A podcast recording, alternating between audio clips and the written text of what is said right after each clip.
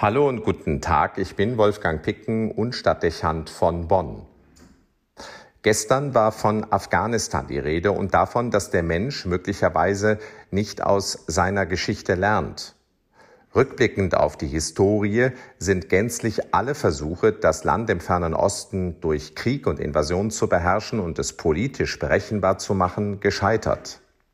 Der amerikanische Präsident hat gestern in einer vom Fernsehen übertragenen Rede den Krieg in Afghanistan für beendet erklärt und dabei stolz darauf verwiesen, dass Amerika in den letzten Wochen die größte Luftbrücke der Geschichte mit außerordentlichem Erfolg abgeschlossen habe. Wüsste man nicht um die Szenen und Bilder der letzten Tage, könnte man glauben, hier setzt jemand souverän einem Krieg ein Ende und präsentiert zudem die Ergebnisse einer beeindruckenden humanitären Hilfsaktion. Doch jeder weiß, dass wir von einer der größten Katastrophen der Gegenwart sprechen, einer politischen Fehlentscheidung mit schrecklichen Folgen, die das 20-jährige Bemühen um Frieden und Demokratie am Hindukusch nutzlos sein lässt. Niemand wird dem amerikanischen Präsidenten widersprechen wollen, dass es nötig war, den Krieg zeitnah in Afghanistan zu beenden und diese Nation ihrer vollständigen Souveränität zu überlassen. Aber das so zu tun, wie es geschehen ist, ist weder verantwortbar noch souverän. Wie Flüchtende verlassen die westlichen Soldaten das Land. Die fehlende Weitsicht gefährdet das Leben der dort wohnenden Staatsbürger ausländischer Nationen, ihrer Unterstützer und das vieler Menschen, die dem Taliban-System im Weg stehen werden. So sehr es zahlenmäßig zutreffen mag, dass man nun die größte Luftbrücke durchgeführt hat, so wenig eignet sich diese Nachricht für eine Erfolgsmeldung. Es ist nichts anderes als eine Notmaßnahme mit hohem Aufwand und großem Risiko, die auf ein politisches Versagen folgt, das jedem wertorientierten Menschen Anlass zu Scham und Ratlosigkeit bieten müsste. Sich strategische Fehlentscheidungen schönzureden, um politisch überleben zu können, ob in Washington oder Berlin, verhindert, aus Fehlern zu lernen und klug zu intervenieren, um noch größeren Schaden zu verhindern. Das bietet die Grundlage für eine Kette von tragischen Folgen, deren Wirkung auf die Zukunft noch nicht ausgemacht ist, aber hochgefährlich werden könnte. Es ist unwahrscheinlich, dass, wenn so gedacht und feierlich erklärt wird, aus den Ereignissen und Erfahrungen in Afghanistan die richtigen Konsequenzen gezogen werden. Das macht Sorge, denn die Dynamik ist unberechenbar. Der Krieg in Afghanistan ist nominell seit gestern beendet. Und heute, am 1. September, denken wir an den Beginn des Zweiten Weltkrieges im Jahre 1939. Auch hier waren es nicht zuletzt politische Fehleinschätzungen, die dazu geführt haben, dass Nazi-Deutschland aufrüsten und scheinbar überraschend Polen angreifen konnte.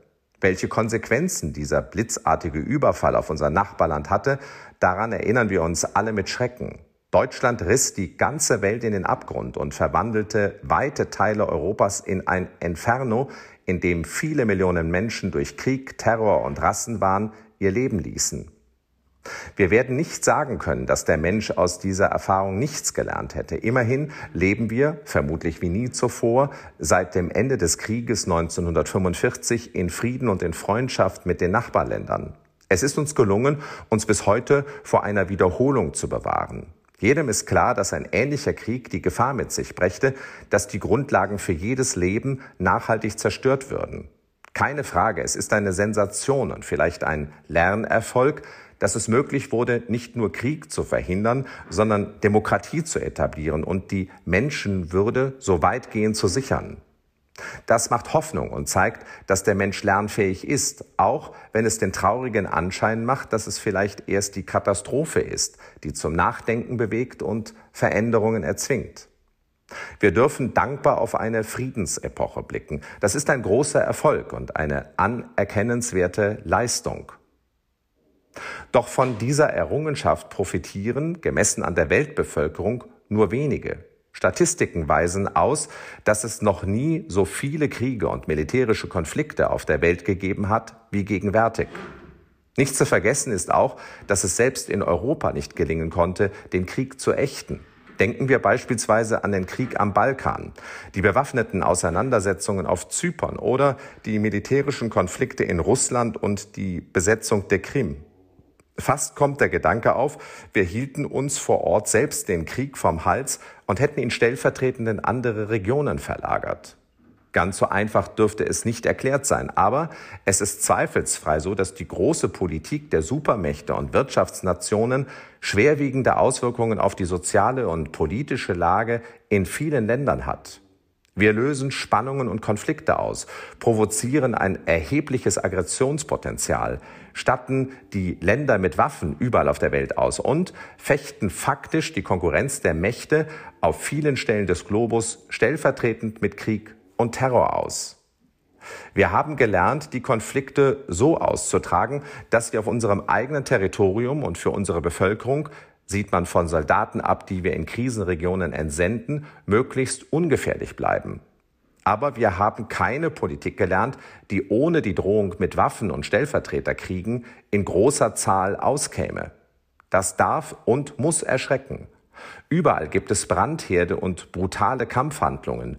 Die Rüstungsausgaben sind astronomisch hoch. Es müsste nirgendwo Hunger geben, würde dieses Geld anders verwendet werden können. Und die Waffenarsenale sind überall gefährlich prall gefüllt. Wir sitzen auf einem Pulverfass und die Geschichte des 1. September verdeutlicht, wie schnell an einem vermeintlich kleinen Brandherd, wenn man es in Relation zur Welt sieht, wie dem Blitzüberfall Deutschlands auf Polen, eine weltweite Katastrophe werden kann. Das macht deutlich, wie unbeherrschbar sich politische Konflikte entwickeln können und was passiert, wenn aus einem Brandherd ein Brandteppich wird. Es steht zu befürchten, dass wir nicht überreißen und noch nicht hinreichend gelernt haben, trotz des 1. Septembers, dass jede militärische und kämpferische Auseinandersetzung das Potenzial hat, den Frieden der ganzen Welt zu riskieren. Wir spielen gegenwärtig an unendlich vielen Stellen weltweit mit dem Risiko, ohne es wirklich zu bemerken. Wir müssen intensiv darum bemüht sein, jeden gewaltvollen Konflikt, wo auch immer, zu beenden. Denn zumal in einer globalen Welt bedroht immer ein Konflikt das Leben und die Sicherheit aller. Es gibt viel zu lernen und noch mehr zu tun. Wolfgang Picken für den Podcast Spitzen aus Kirche und Politik.